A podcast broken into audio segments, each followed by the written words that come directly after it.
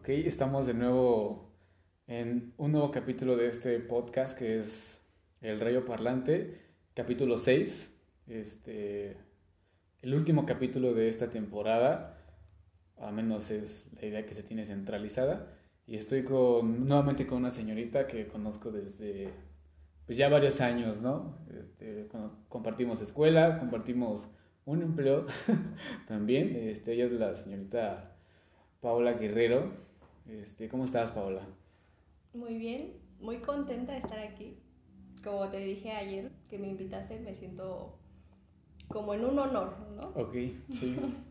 no, pues es, el honor es mío, o sea, te digo ya las bases de esto es, pues tirar un cotorreo, entre comillas, sano, porque, o sea, te digo, hace rato te pregunté si habías escuchado a los demás y me dijiste que en él, entonces, sí, te digo, como no los has escuchado, el cotorreo es una pendejada. O sea, la mayoría del tiempo se dicen cosas absurdas, pero pues tratamos de concentrarnos un poco, ¿no? Este, platicábamos hace rato fuera de, de esto, ya de la grabación. Eh, obviamente hay una plática previa a todo esto, ah, de las enfermedades que podemos heredar, ¿no? Como seres humanos o que nos hereden nuestros familiares. Esto por distintas situaciones. Que por ahí andan divagando, ¿no? Que no vamos a, tocar más el tema. Pero estamos hablando de la metástasis, ¿no? Del cáncer, ¿no? estamos hablando del cáncer, problemas renales y, todo eso. ¿Tú alguna vez has estado, creo que estoy segura de que sí, hospitalizada, Paola? hospitalizada como tal, no. Sí, o sea, que estés ahí días, noches. No, ¿no? Jamás. Eh, realmente nunca ha sido como me fracturó un brazo o, he tenido dolores tan fuertes que tenga que estar internada tanto tiempo, nunca. Pero platicábamos hace un momento de lo que es la metástasis, el cáncer y eso. Porque no estamos conscientes de nuestro acervo genético que tenemos de los genes que nos han traspasado abuelos, bisabuelos, padres durante tantas generaciones, hasta que a uno le da algo, ¿no? Que es lo que te platicaba hace un momento, ¿no? Un familiar mío que tuvo cáncer cerebral y empiezan a preguntar los médicos, ¿tiene algún familiar, antecedentes? Y empieza ya a salir una historia no, pues mi mamá tuvo tantas cosas, mis hermanos esto, mis bisabuelos. Se conectan los cabos, ¿no? Sí, y es cuando realmente la familia empieza a decir primos, hijos, hermanos, ¿y si yo lo tengo? ¿Y qué pasa? ¿O por qué llegan a ese extremo? Porque es como yo te comentaba, ¿no? Mi familia viene de, bueno, la parte de mi mamá, de un pueblito en Hidalgo una comunidad rural muy externa ah, o muy aislada a la ciudad. ¿Y qué pasa? Pues ahí obviamente si te enfermas es, ah, pues dale un té de esto, ponle tal hierba o algo así más natural. Un collar de limones, ¿no? Para los perros. yo lo he llegado a ver en adultos ahí, así de pues tu tos o tu moquillo se te quita con un collar de limones. No mames. Pues obviamente porque es las ideas que ahí tienen. Sí, sí, claro. Y obviamente hace tantos años que te comentaba, mi bisabuela falleció de convulsiones, mi abuela también, una de sus hijas igual. Obviamente esto se da porque piensan, eh, pues es que está enferma y nada más tiembla y a veces depende de la religión o de las ideas que tengan. Hay personas que llegan a decir, es que tiene un demonio. No, sí. Sí, tiene un espíritu adentro, ¿no? Hagan un exorcismo. Ajá o sea, hasta dónde llega a veces la ignorancia, se podría decir. Sí. Y obviamente llegan aquí a un país ya con más, este, bueno, sí es el mismo país, ¿no? Pero llega a una región con más, más urbanizada y qué pasa, ya se enferma esta persona que es mi familiar, y le dice, sabe que tiene cáncer y empieza a salir el historial y te das cuenta realmente de que no conoces nada de ti. No, tal vez no, pues, bueno, porque pues sí, supongo que si lo hicieras con esos antecedentes, como que tú llevarías ciertos cuidados, ¿no? Cuidados que no llevamos, o sea, bueno, al menos yo no llevo, porque te digo, yo también tengo males renales que, digo, tengo antecedentes también de familiares, pero, o sea, a pesar de, de, eso no llevaba como que los cuidados, entonces, tal vez, por ejemplo, en ese caso fue por pendejo, no, no puedes, no puedes decirlo de esa manera.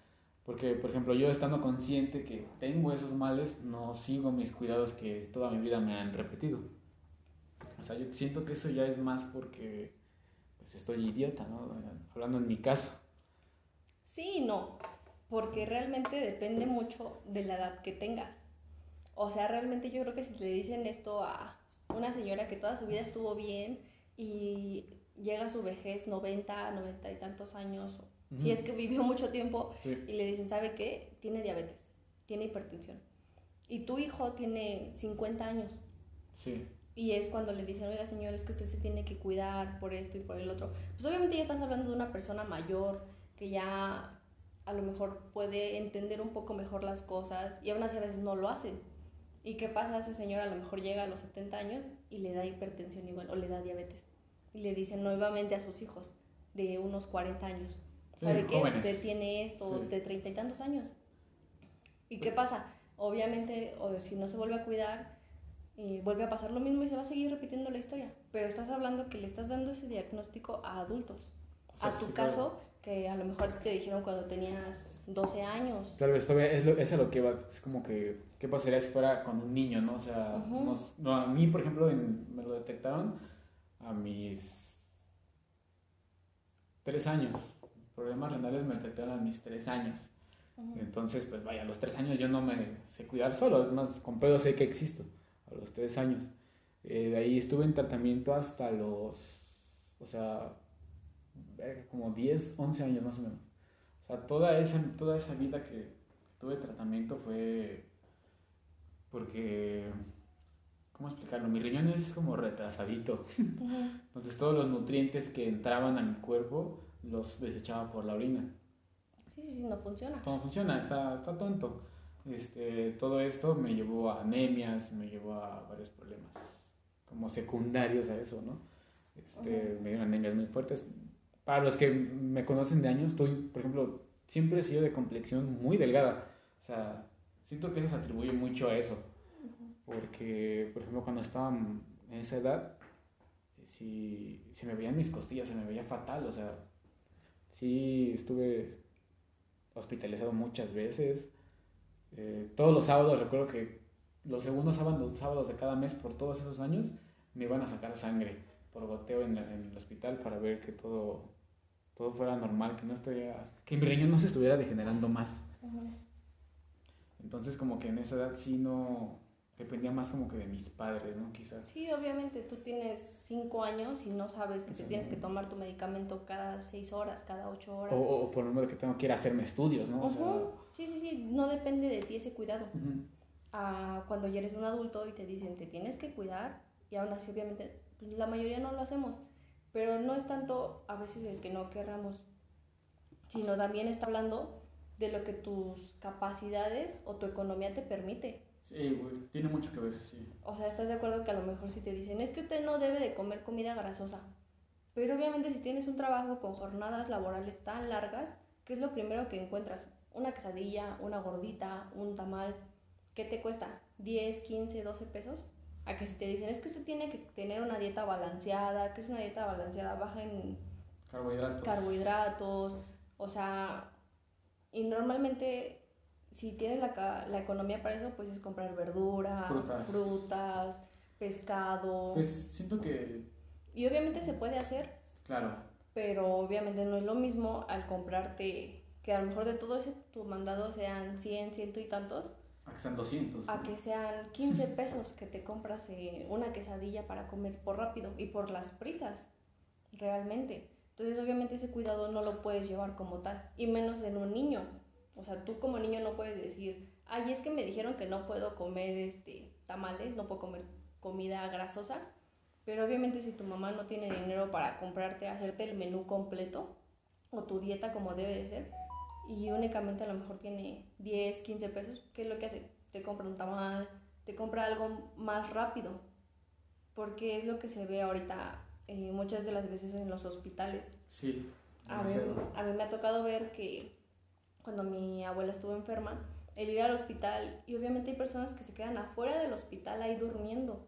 Los ves en la calle Yo lo vi. con cobijas ahí acostados porque vienen de comunidades eh, rurales que no tienen el acceso a lo que viene siendo a un doctor, a una cama limpia, que a lo mejor duermen en el piso. O sea, que tengan unos recursos pues muy bien. Limitados, no, muy limitados. Y que, por ejemplo, tienen mucha razón en ese aspecto porque cuando yo igual estuve hospitalizado, este, se veía, por ejemplo, en el Federico Gómez, que está, con ese Federico Gómez? Es el Hospital Infantil de México. O sea, igual me tocó ver la gente dormida abajo de las bancas que estaban afuera. O sea, y, y sí, como dices, es algo muy, muy culero porque, seamos sinceros, nuestro sistema de salud no es el mejor. No, claro que no. O sea, y es, es una pendejada nuestros seguros, bueno, nuestro sistema médico que el gobierno nos, nos aporta, este, y vaya, sí, he recibido ayuda, pero... Pero a lo mejor no es como debería de ser. No es, exacto, no es como que, vaya, yo no soy doctor, pero por ejemplo, este, voy a poner un ejemplo muy bizarro, ¿no? Yo estaba estudiando veterinaria, entonces sé un poco de medicina, pero en animales. Entonces yo como, como veterinario, este, pues si veo que un animal está indefenso, o sea, tiene problemas de salud que, que yo puedo resolver o intentar resolverlos, o tal vez no resolverlos, pero estabilizarlos pues para que tenga una vida más, pues más, más chida, ¿no? Más cómoda. Más cómoda, o sea, más plena, exacto. Tratándose de un animal. Este, vaya, no me quiero imaginar un doctor, este, un cirujano, o sea, en esos ámbitos de la medicina que puedes ayudar a que una vida de un ser humano sea mucho mejor y, te valga madre, no, no, no lo puedas hacer, pero eso siento que ya depende de, de cómo esté la situación en, en, todo, todo tu país, tal vez. No es tanto, yo siento que no es tanto que te valga madre, pero realmente, hablando de la carrera como tal, estás hablando que es una carrera de seis años para medicina general, que es general, que puedas poner tu consultorio, detectar que tenga gripe, tos, infección en el estómago. Ah, súmale otros 3, 4 años para una especialidad que pueda ser cirujano como tal. Nefrologías, todo eso, ¿no? Y realmente la mayoría de médicos en este país únicamente terminan la carrera general, que son los consultorios que encuentras en la esquina, que encuentras más cercas. Y ahora imagínate eso a una comunidad rural. No te mandan un cirujano a una comunidad rural, o es muy, muy difícil, ¿no? Y volvemos al tema de lo de mi familia. O sea, yo creo que si hubieran tenido un centro de salud que a lo mejor lo tenían a dos horas de camino, ¿qué es lo que hacen? Pues lo básico, te ponen tus vacunas, te revisan ya de plano vas y ya llevas tres días con temperatura. Y que lo único que pueden hacer, o si no tienen el acceso a los medicamentos, ah, pues un paracetamol o dele esto, póngale esto. Porque ni siquiera en las comunidades, eh, como te digo, rurales, no tienen el acceso al medicamento que deberían de tener. Incluso hay muchos médicos que dicen es que cómo puedo atender esto si yo les receto, cómprate este medicamento y obviamente no lo tienen o no tienen el dinero para comprarlo. Oh. De ahí vienen muchas cosas. Y volvemos a lo mismo, a lo mejor yo en mi caso eh, he tenido la fortuna de acudir al seguro. Normalmente yo lo clasifico como por niveles, ¿no? Es el seguro popular, que es el que encuentras más básico. Que si no tienes en tu trabajo ningún seguro, vas al seguro popular y como no cuentas con ninguno, te dan acceso de manera gratuita únicamente con tu CUR. Sí. Y si tienes acceso a, otro seguro, como viene siendo el IMSS o el ISTE, eh, tienes obviamente que pagar, ya sea por tu trabajo, lo, lo paga automáticamente o ya uno de un tercer nivel, que es ya un hospital como pues de mejor nivel. Yo en mi caso que tenía o tengo al ISTE o al IMSS, aún así son horas de espera. Demasiadas. O sea, tú llegas y llegas, tienes que llegar muriéndote para que, te reciban te atiendan y un especialista te revise. ¿Por qué? Porque yo en mi caso, como te comentaba hace rato, yo tengo una historia clínica de cáncer en el cerebro que se ha visto hasta apenas que salió por mucho tiempo, ¿no?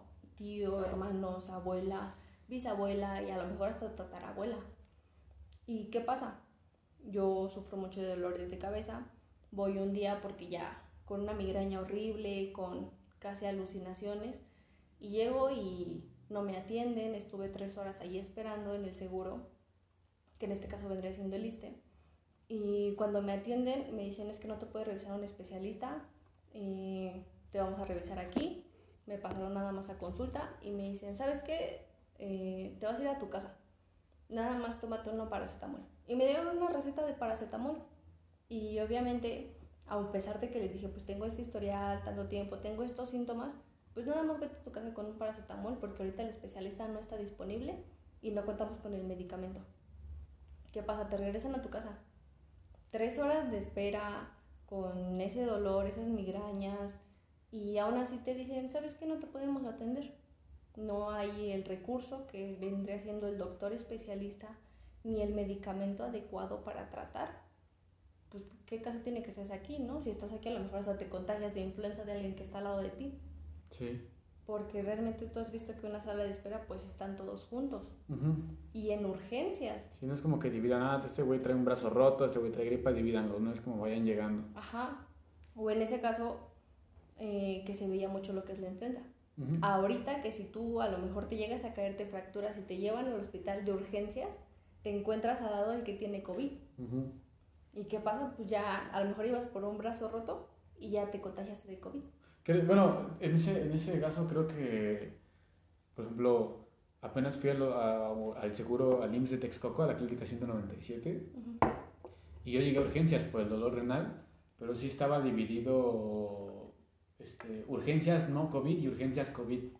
O sea, urgencias COVID estaba hasta la mierda, ¿eh? déjame decirte. Y yo que fui a urgencias no COVID, éramos dos personas. O sea, fui como a las nueve y media de la mañana, este, un domingo.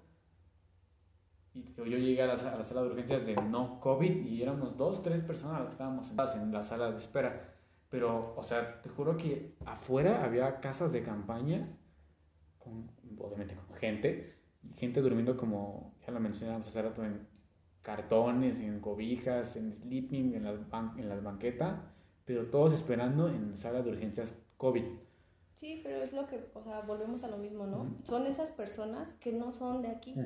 O en este caso que estabas en Texcoco, que no son de Texcoco, que vienen a lo mejor de Puebla, vienen de eh, estados externos a lo que es Texcoco. Y obviamente si no tienen el dinero para, ay, pues me voy a quedar en un hotel, o me quedo con un familiar, no tienen ninguna familia ahí cercana, pues obviamente el único lugar es quedarse ahí, afuera esperando. Y aún así, eh, ahorita hay la posibilidad, como estaba lo de la pandemia, de que si tu familiar está enfermo, pues todo se va a digitalizar. Te vas a tu casa, no te puedo tener aquí porque es un contagiadero más grande. Te vas a tu casa y yo te mando nada más un informe. ¿Sabes qué? Tu paciente está delicado, porque yo lo vi con amigos, ¿no? Sí.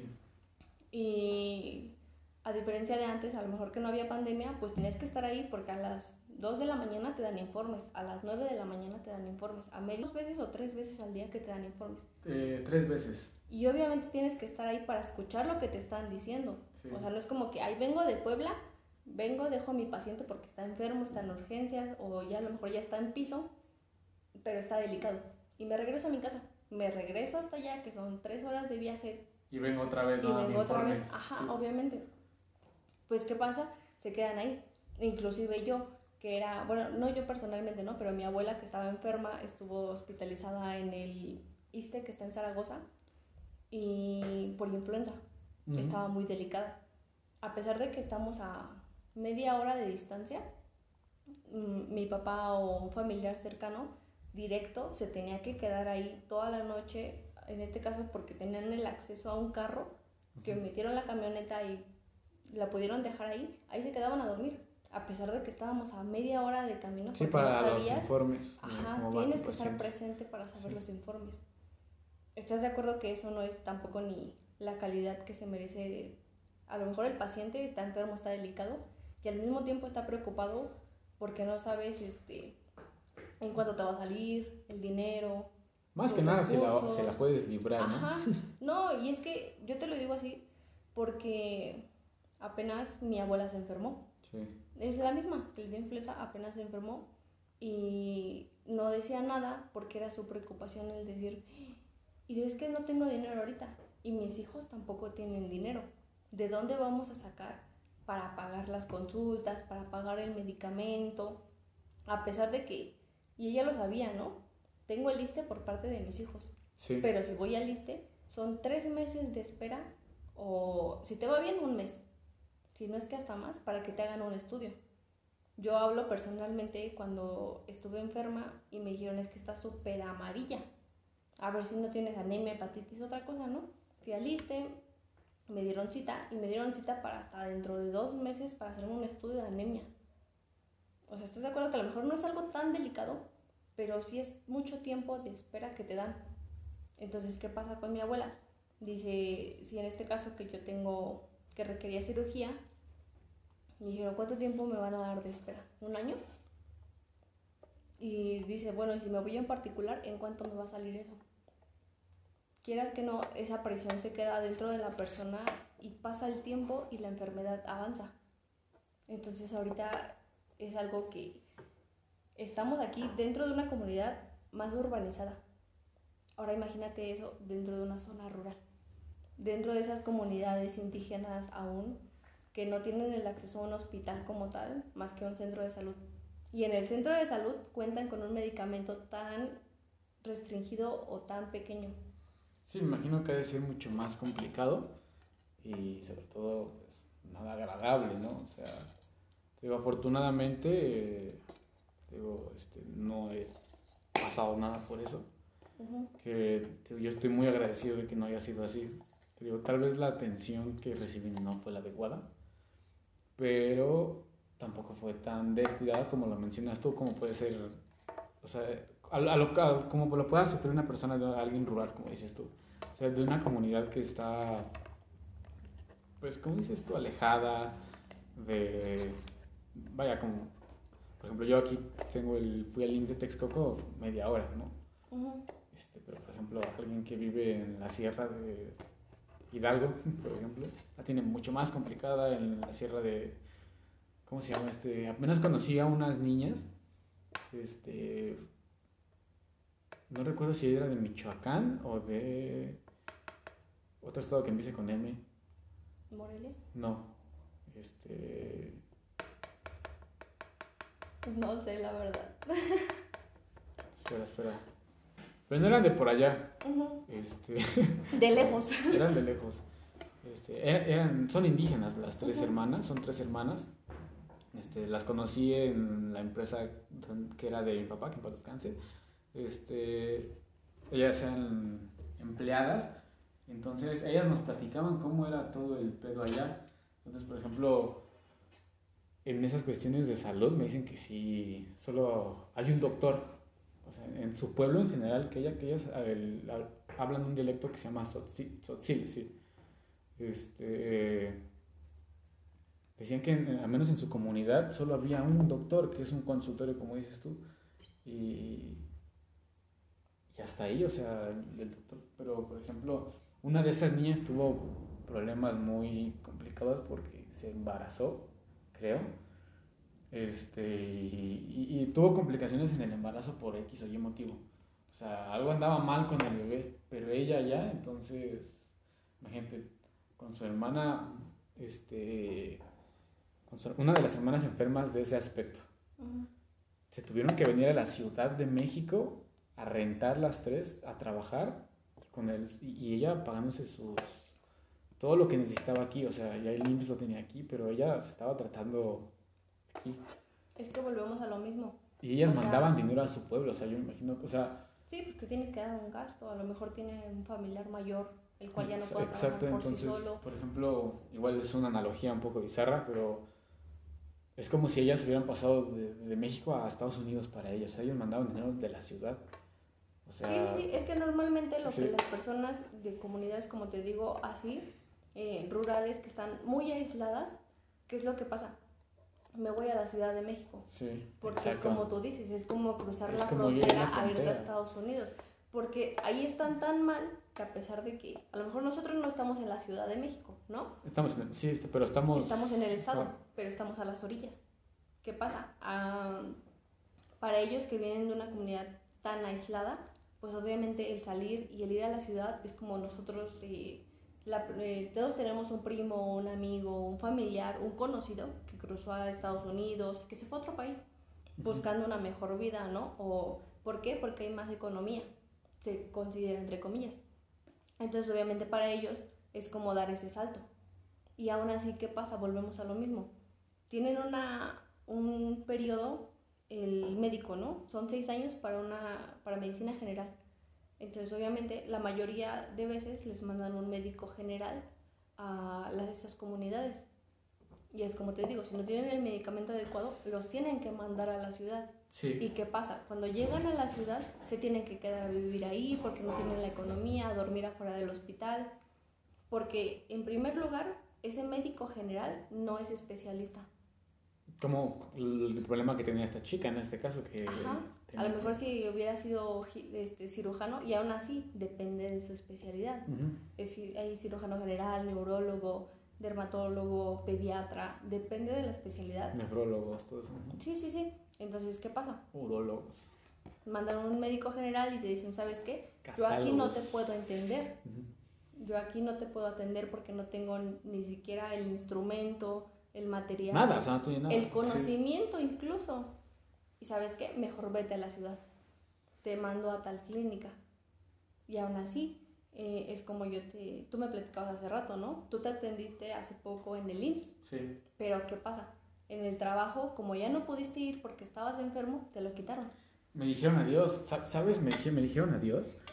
Y, y, o sea, neta que es algo muy injusto, ¿sabes? O sea, vaya, y lo digo yo y con, con todo respeto a la gente que tenga tal vez un, un recurso inferior, pero por ejemplo, yo que no, no, al menos si me quedo sin trabajo, vaya, ¿cómo? Aún así. Sí, porque aún tienes a tus padres Claro, que a tienen mi madre. la fuerza, bueno, a tu mamá, Sí, este, que tiene la fuerza para poder tener un trabajo. O tal vez Que más familiares, ¿no? Que me Ujú. sabes, ¿sabes qué? Estás enfermo, te ayudo, güey, ¿no? Ahí tengo un Este, cambio.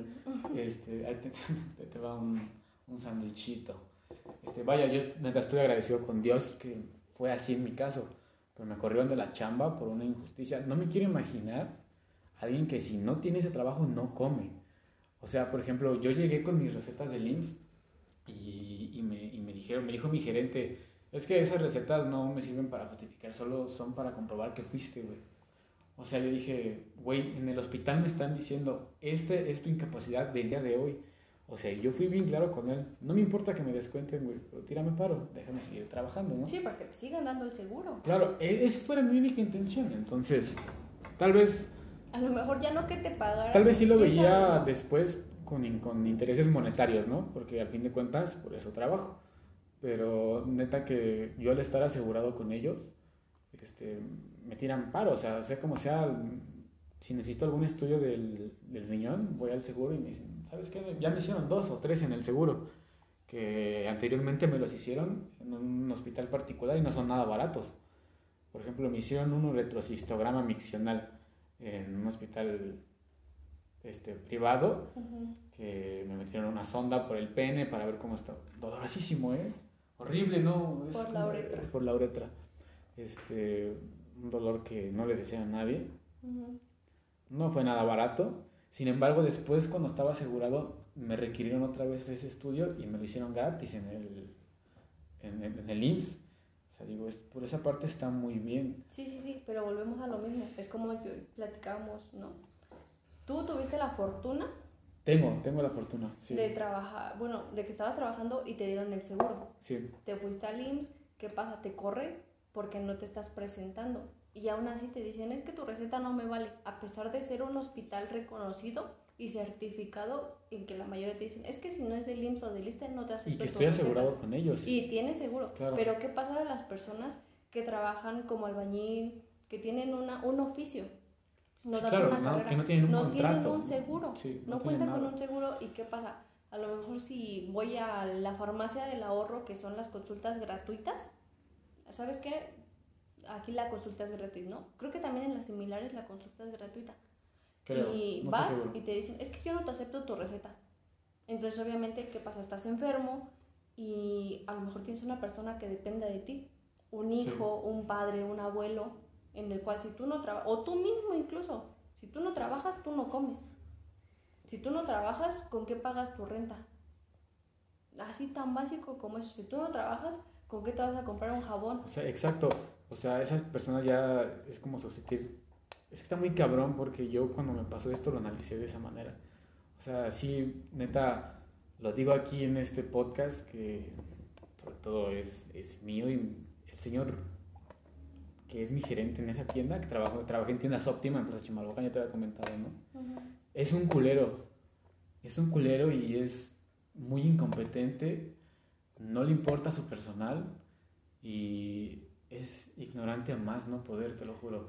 O sea, neta, te digo, a mí no me afectó mucho, pero no soy Es que mira, a lo mejor a ti no te afecta. Pero va a haber alguien que sí. Y hay personas que a lo mejor, si en algún momento llegan a escuchar muchísimas más personas de este podcast o personas mayores, personas de lo que tú quieras, van a decir, es que, ¿qué pasa? Hablas también o hablamos de lo que es la edad o lo que comentábamos hace un momento, ¿no? Tú hasta ahorita, estos capítulos que has llevado son hasta cierta edad. Sí, claro, hasta donde me ha permitido que 20 años. Sí, sí, sí. Son mis y a lo mejor una persona de 40, 50 años te va, a decir, te va a decir, es que tú qué sabes de la vida. Y eh, a lo mejor tu gerente ¿Qué es lo que pasa? Creces en un sistema en el que te hacen competir todo el momento, en todo tiempo. Tenemos ocho años, nueve años de conocernos y obviamente el sistema te dice desde un momento, ¿sabes qué? Tan fácil como nosotros en la secundaria, ¿no? Que era eh, los que tienen 10, todos tienen reconocimiento los que tienen nueve, todos tienen reconocimiento. creo que era de nueve y tantos para arriba. Nueve, cinco, ¿no? Sí, sí, sí, Estás hablando de la secundaria, que es una etapa de 13 años, 12. Siempre de 7. 12, 13 años. Flex. Sí. Que apenas estás empezando a darte cuenta que estás saliendo de la etapa de la infancia, que únicamente te importa el comer, ver caricaturas. A lo mejor no te das cuenta si eres privilegiado, que no tienes carencias, que tu familia no sufres violencia, eh, ese tipo de cosas que a lo mejor tu vida es relativamente normal y empiezas en una etapa en la que dices, ¿sabes qué? Ya me importa lo que la gente piense de mí, ya me empiezan a gustar los niños, las niñas, ya me empieza a importar la apariencia y entras a un sistema en el que te dice, si eres de excelencia, si yo al final de tu ciclo escolar te paro delante de todos y te aplaudo, te digo, eres el mejor porque tienes un reconocimiento, tienes cierto promedio, eres grande, y obviamente en una etapa tan que eres tan joven, tan chico, y te dicen es que eres el mejor, porque todo el mundo te está aplaudiendo. Desde que eres pequeño, no sé, te estoy hablando de dos años, tres años, tú a un bebé le enseñas y cuando aplaudes, todo el mundo ríe. Y un bebé, que es lo primero que aprende? A aplaudir. Este... Pues sí, son como neuronas espejo, ¿no? Pero... Entonces, tú empiezas a ver eso. Si aplaudes y ríes, es algo positivo es una respuesta positiva. Y llegas a la secundaria, obviamente tienes toda esta educación de que si aplaudes y sonríes es algo bueno, es algo positivo. Y te empiezan a meter la idea de que es que tú tienes que sacar 9 y 10, porque los inteligentes y las personas buenas, por lo que tú quieras, el que tiene 9 y 10 es el mejor. Entonces... Y llegas a... Es un sistema... perdón.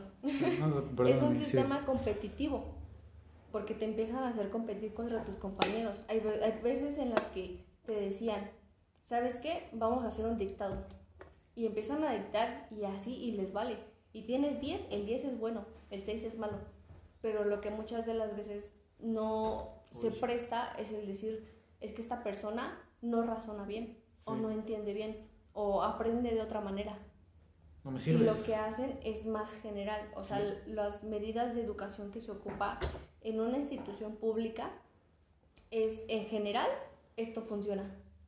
Y a la como a la mayoría les sirve esto se va a emplear pero no les importa lo que es la minoría que son las personas que necesitan un poco más de ayuda o aprenden de otra manera un profesor llega y te dicta un profesor llega apunta en el pizarrón empiezas tú a copiar porque es lo que se hace copias este, únicamente la mayoría de profesores no te dan ese razonamiento de vas a hacer esto y empiezas a razonar lo que estás haciendo.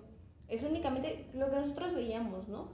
A lo mejor con el profesor de geografía, no sé si te acuerdes. Abraham. Ajá, pero ese profesor era de, llego, te dicto 20 minutos, media hora, ah, escríbeme esto, esto, esto, que era profesor de geografía. Ese güey nada más nos ponía ese resúmenes. Sí, sí, sí, Llegaba y dictaba. empezabas a escribir y lo que estás haciendo únicamente es lo escuchas y lo escribes, pero no lo estás razonando. A A lo comparación que era de- la profesora a lo mejor de matemáticas. Con el Chabelo, con el Chabelo. Ajá, que era un profesor Chabelo. muy, muy bueno. Yo la agradezco. La neta, sí, Gracias a ese profesor Sí, estoy donde estoy. Te lo estoy diciendo por la historia, el historial académico que tengo. Pero que era, llegaba y te daba un problema. Ah, ¿puedo, puedo hacer un pequeño paréntesis aquí ya que nos extendimos a este tema. Esta señorita siempre fue muy buena en matemáticas. Demasiado. Eh, o sea, y era crecida, como te lo digo aquí.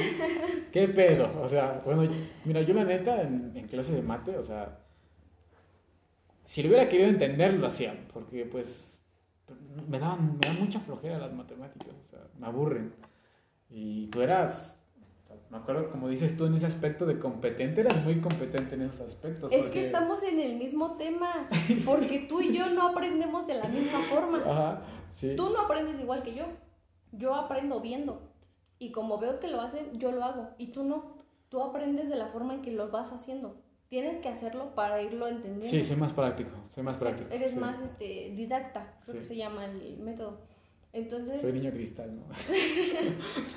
Pues se entiende, Sí, ¿no? ajá, Desde sí. pequeño en el hospital, pues obviamente. Toma. Ajá. ¿Y qué pasa? No entendemos de la misma manera. Entonces, a lo mejor en lo que yo era matemáticas lo razonaba más rápido, pero lo que a lo mejor tú era artes, lo entendías mejor.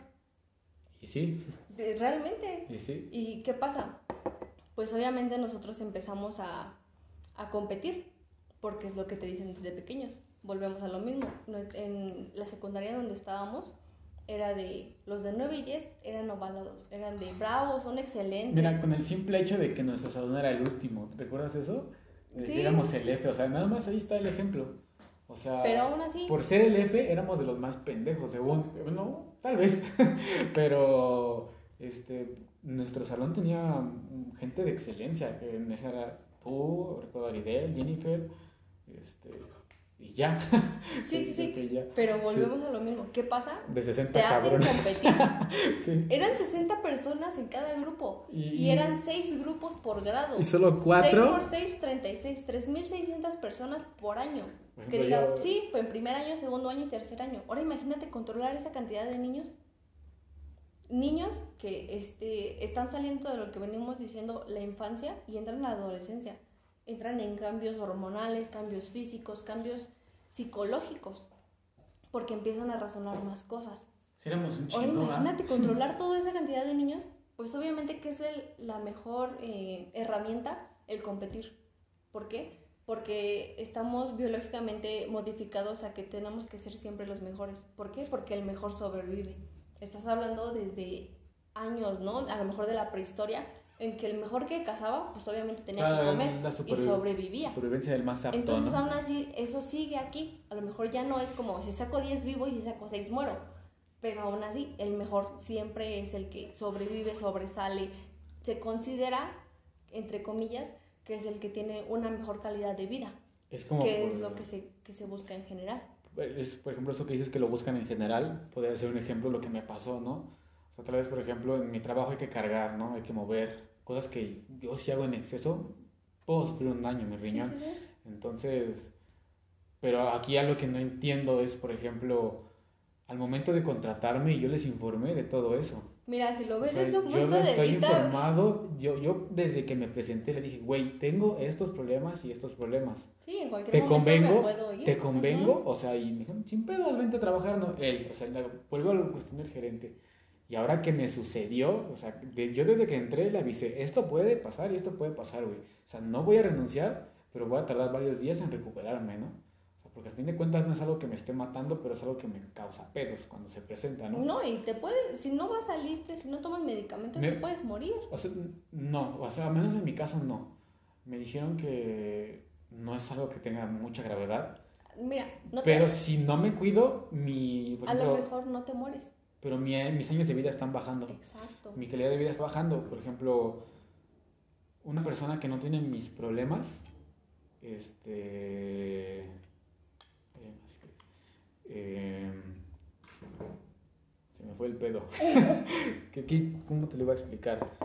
Este... Mira, Bueno, eh, con su calidad de vida, ajá, este, cada año, por ejemplo, cada vez que cumple, tengo 19, voy a cumplir 20, ¿no? es como si estuviera cumpliendo 22. Un ejemplo, ¿no?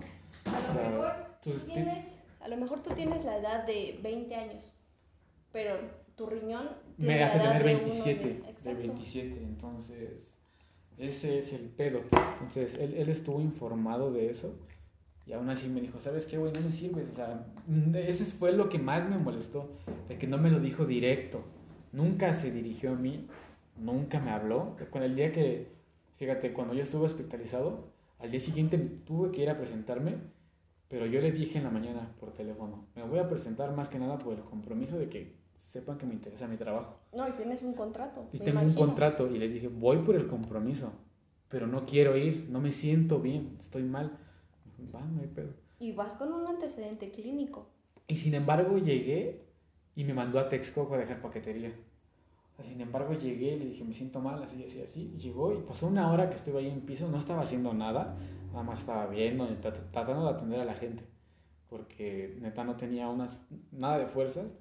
Y me dijo, vete a entregar paquetería a Texcoco. O sea, dije como de, no, tú estás dañado de tu cabeza, ¿no?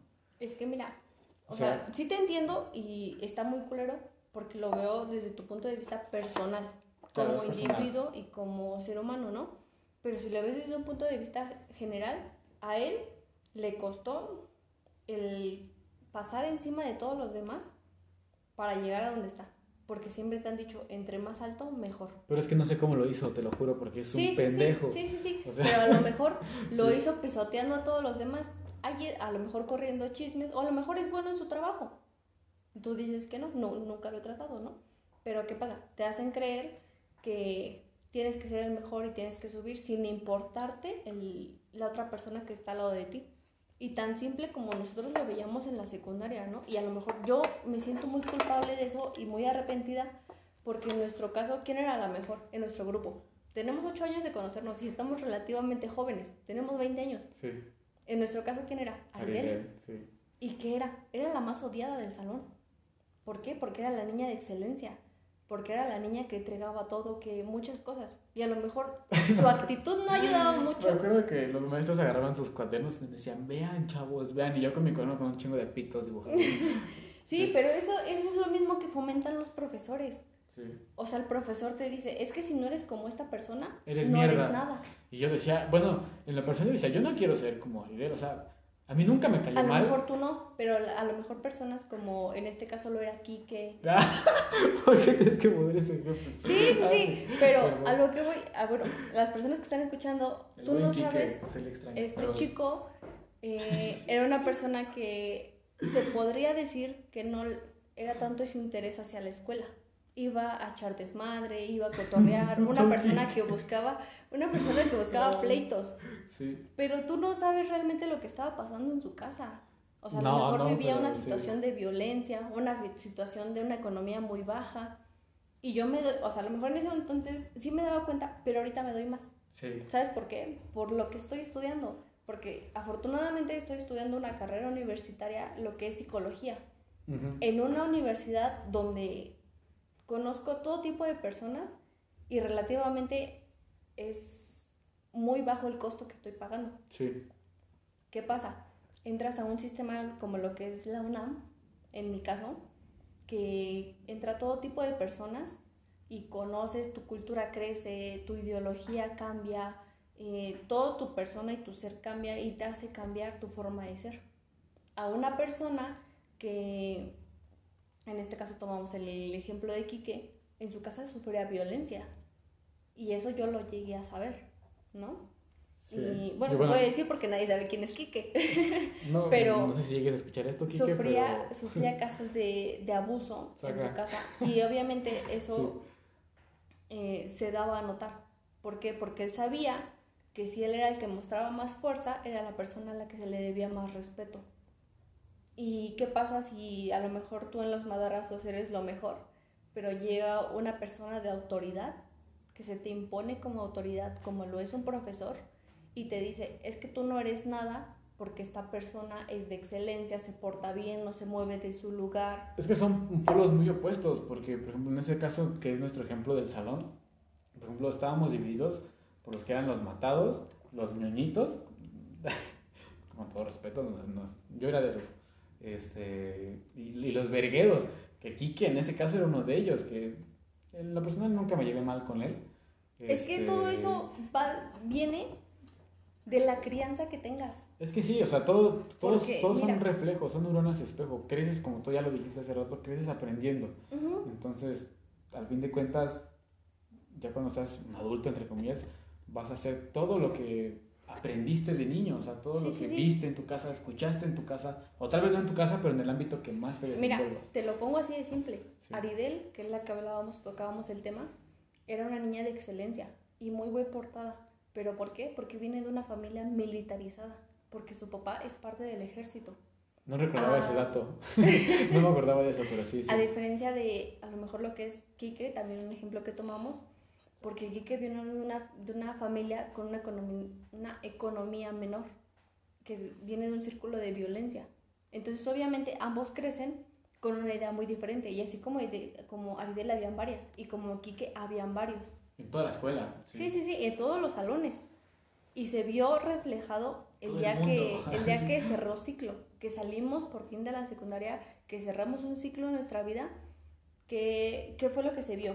Todos los grupos estaban en la explanada y a todos los mejores promedios que eran de 10, 9.9, del 10 no bajaba, o 9.9, ¿no? No recuerdo, eso, no recuerdo eso. Yo sí lo recuerdo, y lo recuerdo muy bien porque me siento muy mal por eso imagínate, están, éramos seis grupos de cada año. Ajá. Seis de primero, seis de segundo. Pues eso sí lo recuerdo, no recuerdo la ceremonia. Sí, sí, sí. Ahora imagínate que a todo, que a cada niño de cada grupo, en general, vendría siendo seis niños de primero, seis niños de segundo y seis niños de tercero.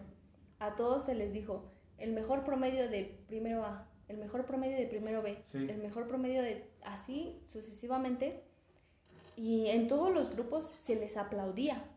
¿sabes qué? Ay, felicidades fulanito, felicidades sutanita. Y todos los niños ovalaban a su compañero que ganaba. Sí. Y en nuestro caso no. Cuando imagínate, pasaron por todo, primero A, B, C, D, F, segundo A, B, C, D, F, tercero A, B, C, D, E. Sí. Y cuando llegaron al F, todo el mundo se quedó callado. y Román fumando mota atrás de nosotros. Imagínate, llegaron, felicidades señorita Aridel por un promedio de excelencia de 10. En tres años llevaron un promedio de excelencia de 10. Sí. Y todo el mundo callado. Nadie. Nadie, la felicitó. Ese día yo recuerdo mucho que esta persona le estaba llorando. Y en ese momento a lo mejor a uno no le importaba mucho. Porque era de, es que ella era muy creída y es que ella siempre fue de excelencia y que no sé qué, porque nadie la quería. Realmente nadie la quería. Eh, sus amigos eran muy pocos. Y aún así eran muy pocas las personas que le dirigían la palabra. ¿Por qué? Porque siempre te hicieron creer que tienes que ser como esta persona. Si no eres como ella, no eres nada. Y no es así. Y no es así. Entonces, quieras que no, eh, a lo mejor a esta chica se le daba la escuela, se le daban muchas cosas, pero como nadie le dio la oportunidad, ¿por qué? Porque se acercaban a ella y el profesor te decía, es que si no eres como ella, no eres nadie. Obviamente, si tú no eres, si eres esa persona que a ti te clasificaban como nadie, le agarras ese rencor a esa persona. Depende. Porque te hacen creer que no eres, si no eres ella, no eres nadie. Bueno, depende. Y eso se vio, te digo, sí depende de la persona, pero se vio mucho en nuestra generación y en nuestro grupo. Estuvo bien cagado. Sí, o sea, estuvo muy feo. Bueno, yo lo veo cagado, no sé cómo lo esté viendo hoy en día, ¿no? No, yo lo veo feo y yo no me imagino que ella lo debe ver como una etapa muy traumante en su vida. Es lo que hace ratito queríamos tocar el tema, ¿no? Yo sí me lo cagado, la neta. A lo mejor para ti la secundaria fue una época muy cagada. Sí, estuvo cagada. Y para mí también, para mí fue una época muy buena, porque yo me hablaba con varias personas de varios grupos, porque me la pasaba echando coto. Flashbacks. A lo mejor entraba yo al grupo, entraba y tomaba nota y lo razonaba rápido. Era niña de excelencia, date cuenta. Era niña que llevaba de 9 para arriba, nunca bajaba de eso. Y me veía siempre afuera del salón cotorreando con demás personas. Y aún así, tú te la pasabas jugando y aún así eras una persona de 8 o 7 para arriba. ¿Yo? Sí. No, mami, yo siempre fui de 7, 8. Pero te la pasabas jugando también. Era un desmadre. sí, sí, sí, Entonces, a lo mejor para nosotros, el recordar esa etapa es muy cagado. Es como, ay, me la pasaba jugando, no sé, muchas cosas, ¿no? Y a lo mejor para esta persona, lo que es Aridel, era, es la etapa más fea que he tenido. Porque nadie me quería, porque nadie me hablaba, porque me hacían menos. ¿Te imaginas? Bueno, o sea... Y ahorita yo la veo, y yo lo veo en el caso eh, de otra chica que se llamaba Jacqueline. ¿Te acuerdas de Jacqueline? Ah, sí, polos totalmente opuestos. Polos ¿no? totalmente opuestos. ¿Y qué pasa? Eh, es- ahorita se ve, en este caso, lo que es Jacqueline es una madre joven. Ay, Dios, es que Ya es mamá, pasó por un aborto, Verga, ahorita verga. acaba de tener un niño, es una madre joven. Sí.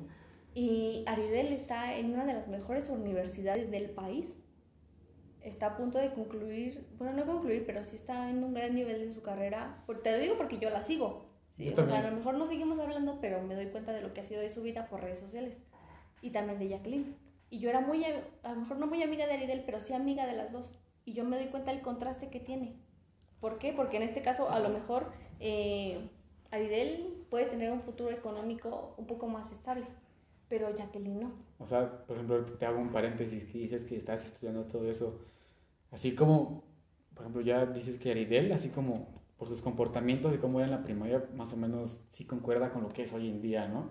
Sí, claro, O sea- pero es que porque sí, desde pequeña siempre fue. Es que, te digo, viene desde una educación militarizada, que es una educación militarizada que te dicen, te estás quieta y te estás quieta, porque eso se viene en un régimen militarizado.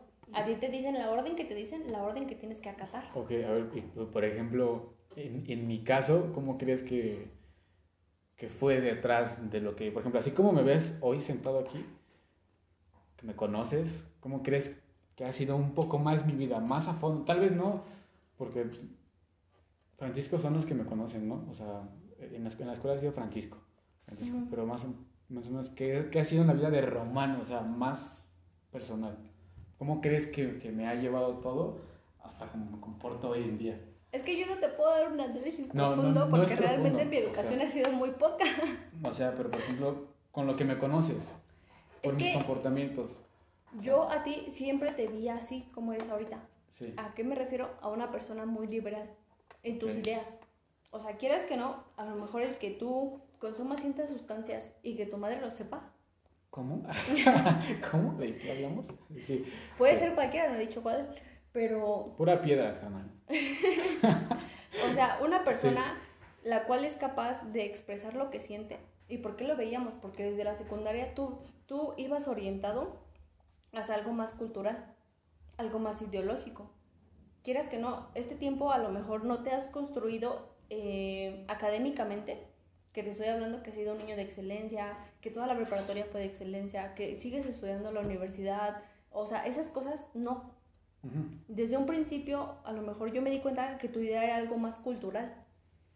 Y tristemente, en este país no es muy apoyado lo cultural, lo ideológico. Es, es algo muy cierto y es algo que comentábamos en el podcast pasado. Este, por ejemplo, yo sé que es muy difícil que yo viva del arte, pero sin pedos vivo para él. O sea, sin pedos vivo para el arte. O sea, y vaya, me he desenvolvido mucho en esos, en esos campos, y, pero por ejemplo, no al nivel como el de mi compañero Andrés, mi amigo que estuvo en el podcast pasado, que él ya o sea, estuve en lugares más reconocidos, salió en televisión. Eh, no he llegado a tales grados, pero sé que es muy, muy, muy cabrón vivir de eso. A menos Sí, en sí, este sí. país, al menos, pero te digo, sin pedos puedo vivir para el arte, no del arte, y. Pero ¿estás de acuerdo que tu esfuerzo va a ser cuatro veces más a una persona que tiene una carrera aceptada Claro. socialmente como lo es medicina, derecho? Mucha Que son- paciencia. Ajá, que son de las dos carreras mejor aceptadas en este país. ¿Qué pasa? Obviamente, si tú hubieras decidido, ¿sabes qué? Termino mi, mi preparatoria, me meto a estudiar medicina o derecho. Ujú. Y ya llegas y dices, ¿sabes qué? Este, terminé mi carrera y a lo mejor mm, aún así es muy difícil, pero tienes la posibilidad más grande a que si dices, quiero ser músico, quiero ser pintor, que no es tan reconocido en este país etc, te va a costar sí. 10 veces más esfuerzo a lo que haces ahorita, a que si hubieras estudiado otra carrera que aquí es mejor aceptado. Pues sí, hay, digo, este, hay muchas cosas que tienen que corregirse en, en este hermoso país. que, Demasiadas. que no creo que lo hagan, pero pues en lo personal, si tienes corazón y tienes huevos, puedes hacer muchas cosas, lo que tú quieras, o sea, al fin de cuentas todo eso se trata de hacer lo que tú quieras y lo que tú sientas que esté bien, ¿no? O sea, al fin de cuentas todo es para ti y para nadie más. O sea, Sí va a ser para ti, pero considero firmemente en que depende del tipo de vida que lleves, el que tanto lo aproveches o que Exacto. tanto seas feliz. Porque a lo mejor tú estés aferrado en que quieres ser algo, pero toda tu vida has crecido con algo diferente y es un choque que no todas las personas están dispuestas a afrontar. Sí, así, así es, exactamente así. Todo depende de, de cómo veas tú y hasta dónde quieres llegar. Y pues creo que tenemos una circunstancia aquí. y es que- Creo que es un tema que se puede extender hasta Demasiado. por 5 o 6 podcasts más sí, este, y no da tiempo. No da tiempo. eh, digo, ya con este capítulo se cierra la temporada, pero en verdad seguirá la, la segunda. No va a haber mucha diferencia en el cambio, pero tal vez iniciemos contigo la segunda, porque sí hay mucho más, más que seguir. Este, más que nada, seguir compartiendo pues, pensamientos personales, ¿no? Al fin de cuentas. Sí, pensamientos. Eh, lo sentí más serio este podcast. Normalmente las, las pendejadas rebotan de lado a lado más, pero esto fue más serio. Eh, tenemos que terminar este capítulo por el tiempo. Este, gracias. Gracias por perder tu tiempo conmigo hoy. Ay, no, a mí me encanta. Yo encantada. Si me dices, te doy 5 podcasts más, uy, yo me la sigo. Venga, venga pues. Este, los dejamos con eso, chavos. Por- ahora, este, sigan sus ideales, que nadie se los quite. Y se los dice un simple pendejo, ¿eh? No lo tomen No en solo serio. eso, es una lucha.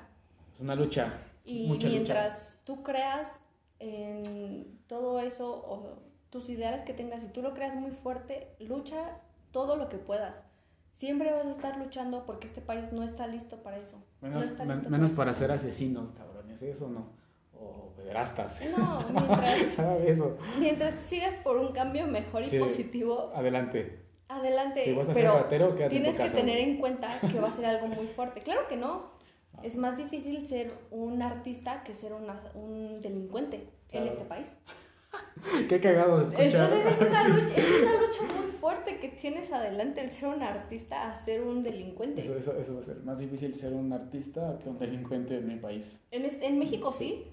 Y puede ser un tema para, Para el siguiente. Pues cuídense mucho, banda. Ha sido un honor.